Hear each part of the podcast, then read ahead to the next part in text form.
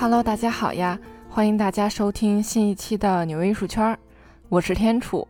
那上上个礼拜呢，我赶在中国当代艺术家刘晓东在纽约林冠基金会的个展结束之前，终于去看了。咱就是说，如果有的时候呢，展览刚开幕的时候没有去的话，那就真的有时候得拖到展览快结束的时候才能想起来去看。那刘晓东的这个个展呢，我也为大家制作了视频版本，欢迎大家在微信公众号、视频号、小红书、微博等各个平台关注“艺海藏家”。有一些用音频展示不了的东西呢，咱就都把它放在视频里了，欢迎大家关注起来。总而言之呢，那天我看完刘晓东的这个展览和他的纪录片之后呢，也是基本上一个小时过去了。刚准备走，结果发现展厅的另一侧还有几件艺术品。来都来了，就看看呗。那刚接近那个展厅的时候呢，就闻到了一股浓烈的肥皂的味道，然后就看到了巨大块的棕黄色的，呃，就跟砖头似的，呃，估计得有上千块，就整整齐齐的码放在一起，形成一个砖堆。然后走近一看呢，每一块砖上面都有那种凹刻。呃，写的是英文单词“威胁”，然后走近了也能仔细观察到，它呢倒也不是一个完全整整齐齐的砖堆，上面也是零零散散的。当然了，我也没太仔细看，然后就扭头去看其他作品了。那这时候呢，正在巡场子的工作人员就突然走过来跟我说：“啊，这些肥皂你是可以拿走的。”然后我一开始我真的是没有反应过来，我说：“啊，肥皂哪儿？”然后这小哥就看我一脸懵，然后就指了指这个砖堆，然后我才恍然大悟。第一哈，这不是砖头，而是超大块那种肥皂，怪不得整个展厅就能闻到那种浓浓的肥皂的香味儿，可能也是那天天太热了吧，然后把气味都给逼出来了。那身为生活小达人的我，这一听说可以免费拿回家，我这眼睛顿时就亮了。但是第一个想法就是，哎，你说这是洗衣服的呀，还是洗手洗脸的呀，还是洗什么的呀？这么一大块儿，我这三年的香皂钱，我估计都省出来了。然后再仔细去读了一下作品说明，这个果然是互动类型的作品，因为他写了一句：“欢迎每一位来访者自取一块香皂。”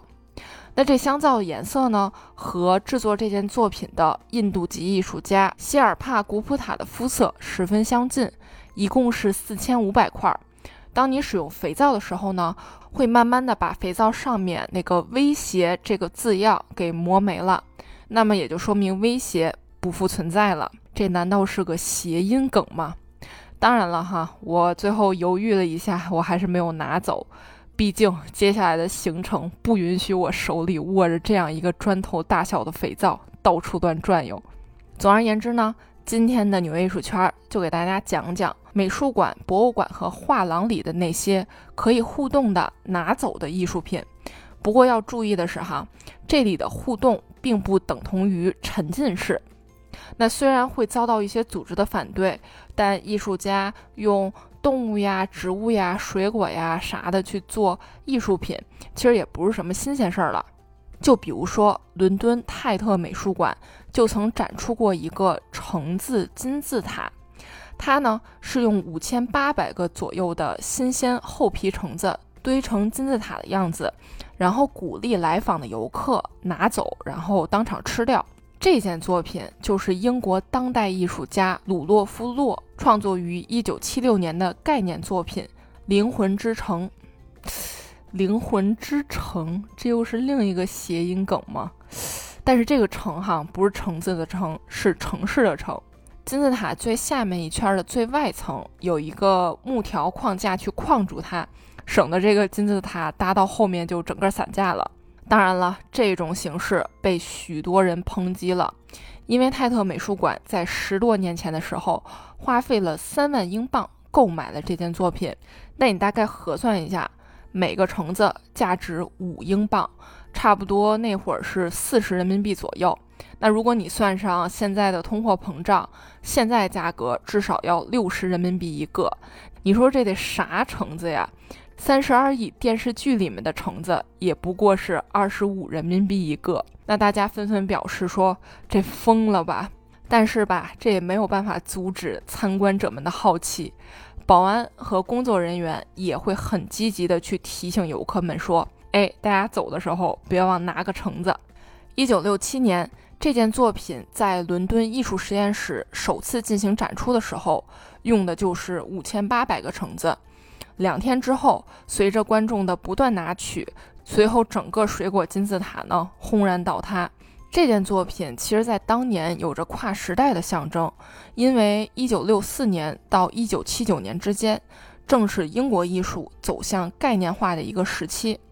那当然了，也确实得考虑到参观者的食品安全问题。那么，所以只要这件作品被展出的时候，那么美术馆就要负责每周去检查一次里面有没有橙子坏掉，并且也会及时的翻新这个金字塔。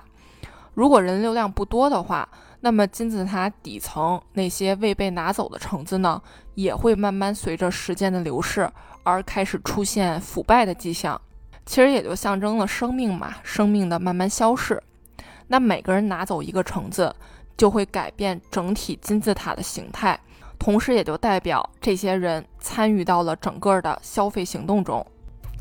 尽管说艺术家、美术馆、收藏者、捐赠者都很满意，参观者呢也是拿得很开心，吃得很开心，也很解渴，但这一装置艺术还是抨击的声音大于赞美的声音。它呢也被英国媒体评为二十世纪十大最令人感到困惑的艺术作品之一，还是这个泰特美术馆哈。曾经在这个美术馆中搭建了巨大滑梯的比利时艺术家卡斯滕霍勒也曾经创作过可以拿走的艺术品，但并不是说啊糖果呀、橙子这种美食了，而是红白色的小药丸，而且明确表示。这玩意儿是可以食用的，嗯，大概是个什么形式呢？我给大家描述一下。二零一一年，霍勒创作的这件名为“药钟”的装置作品，每三秒钟就会从上面掉出来一个红白色的药丸胶囊到地面上，那慢慢的呢，地面上就堆积起了一个小的药丸山，旁边还有掉下来时零星散落在旁边的。那最有意思的是。这个小药丸山的旁边就是另一个装置作品喷泉。那艺术家就表示，这是为了让那些敢于尝试的参观者们去方便服用这些小药丸用的，真的是太贴心了。当然，最重要的是，这药丸里到底装的是啥？难道是什么？嗯，我就不说了哈，我怕我被封号。但其实哈，所有人都可以放心。药丸里其实就是一些淀粉之类的东西，对身体呢完全没有伤害。其实就有一种小时候我无病呻吟的时候，家长给喂的那个安慰剂小药丸似的。其实当时家长就是给喂了一颗维 C 而已，然后小孩呢就感觉药到病除了。除了这种可以拿走或者是放进嘴里的这个互动性的作品哈，还有一些艺术家则是邀请观众参与其中啊，大家一起来创作艺术品。那如果没有观众的参与，这作品就是不完整的。最著名的肯定就不用说了，就是著名的日本艺术家草间弥生的消逝屋。全白的房间中，观众可以在里面啊，墙壁、天花板、地板。例如沙发、桌椅板凳、钢琴、厨房里的水槽、橱柜等等家具上贴上五颜六色的圆点去进行装饰。那从散落在整个房间各个角落中的零零星星的一个两个贴纸，那随着人流量的增加，越来越密集，白花花的空间也慢慢的被彩色所覆盖住了。在这个白色空间里，白色的物体慢慢的消失不见。也就应对了它的名字“消逝屋”。这个项目一开始其实是给小孩子的项目，毕竟哈，小孩子们真的是对颜色特别的敏感，并且对这种可以上手体验的艺术特别感兴趣。最早哈，应该是二零零二年的一场美术馆展览中，它的确是特别受到孩子们的欢迎。那孩子们在家长的带领下。认真仔细的将工作人员发给自己的那个彩色小圆点的贴纸，去贴在自己想要贴的位置上。然后后来在这二十年的发展时间中呢，随着手机拍照质量的快速提升，嗯，外加社交媒体的逐步发展，大人们呢也都纷纷来体验打卡和拍照。不过还是要提醒。这个展览绝对是对密集恐惧症患者不友好，所以看着真的是有点发怵。然后在疫情期间，草间弥生的个人展览《草间弥生宇宙自然》在纽约植物园举办。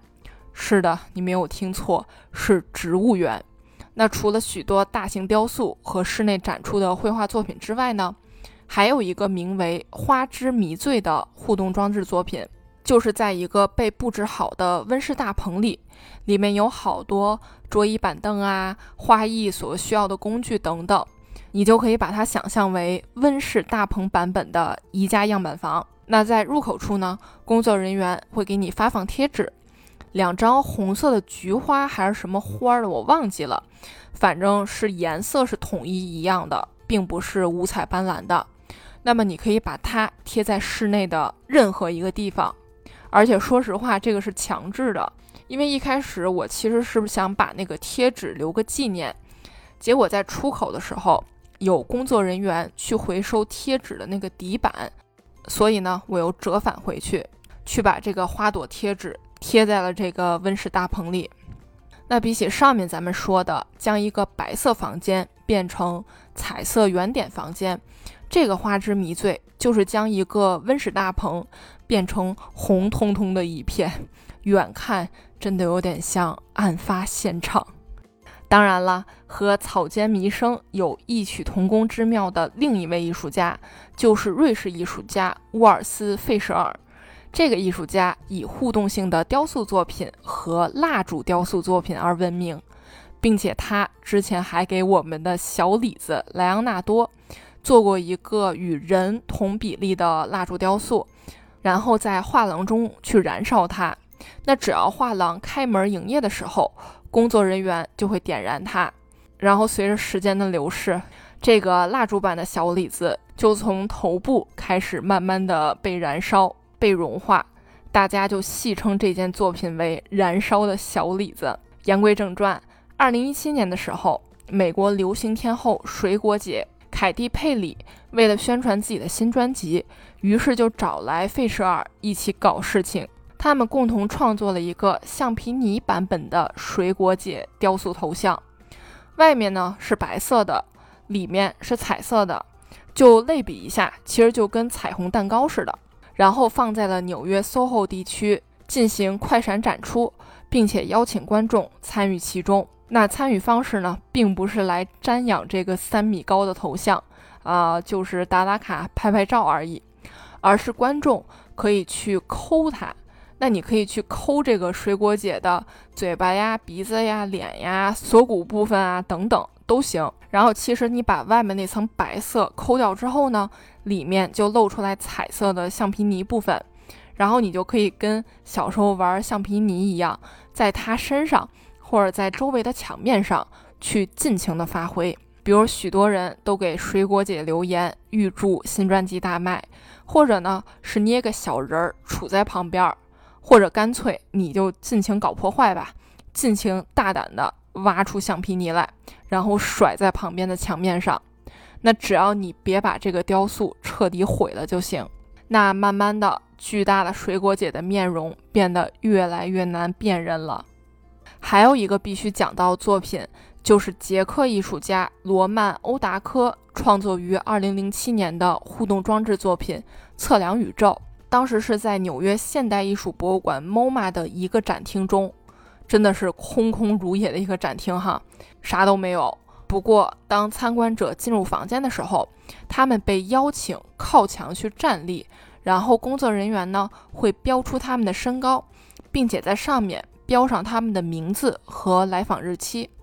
这就马上让我联想到了。我家门框上其实也有这样的标记，就是从小每年或者是每半年，我妈妈呢都会给我去量身高，然后在这个门框上去划一道，写上日期，然后你就可以看着自己一点点的从一米、一米二、一米五慢慢长到了一米七。那测量宇宙在 MoMA 展出了三个月，数千次的测量和标记，让墙面上形成了一条粗大的、参差不齐的黑色带，绕着画廊的墙壁，看起来呢就是整齐中又带着一丝丝的凌乱。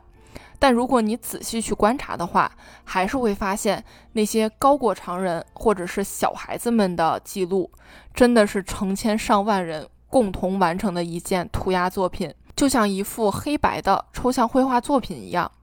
巧合的是，哈，艺术家创作这件作品的灵感来源，也是从小在家被父母丈量身高，然后记录在墙上的经历。包括艺术家本人呢，也会给自家孩子去这么量身高。话又说回来了，全天下的父母真的又多了一个共通点：除了给孩子测量身高之外呢，渺小的人类是否能测量宇宙？这种无穷无尽的存在呢？艺术家通过这件作品的标题“测量宇宙”，也给大家抛出了这样的疑问。当然了，除了上述可以拿走或者真正参与的互动艺术品之外，纽约艺术圈还曾给大家介绍过一些能吃的艺术品和艺术装置。白白净净的美术馆和画廊空间，秒变大型吃货聚集区。如果你看到画廊空间角落里堆了一堆糖果，不要犹豫，上前拿一颗，把它吃掉。它的背后还藏着一段凄美的爱情故事。还有艺术家直接将纽约的画廊和美术馆空间变成了泰国路边摊，来访者呢可以在被咖喱味填满的艺术空间中去享用美食。甚至还有艺术家把画廊四周的墙壁上都涂满了黑色巧克力，然后邀请参观者们贴上去去啃它。给大家指个路，纽约艺术圈第八十六期节目，这些能食用的艺术品绝对是干饭人的快乐源泉，欢迎大家去回听。好啦，这一期的纽约艺术圈就是这样啦，我是天楚，我在纽约，下期见啦。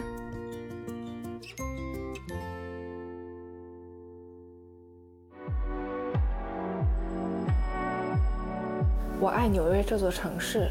它满足了我对艺术的所有幻想。希望你也会和我一样爱上它。这里是纽约艺术圈，我是天楚，我在纽约。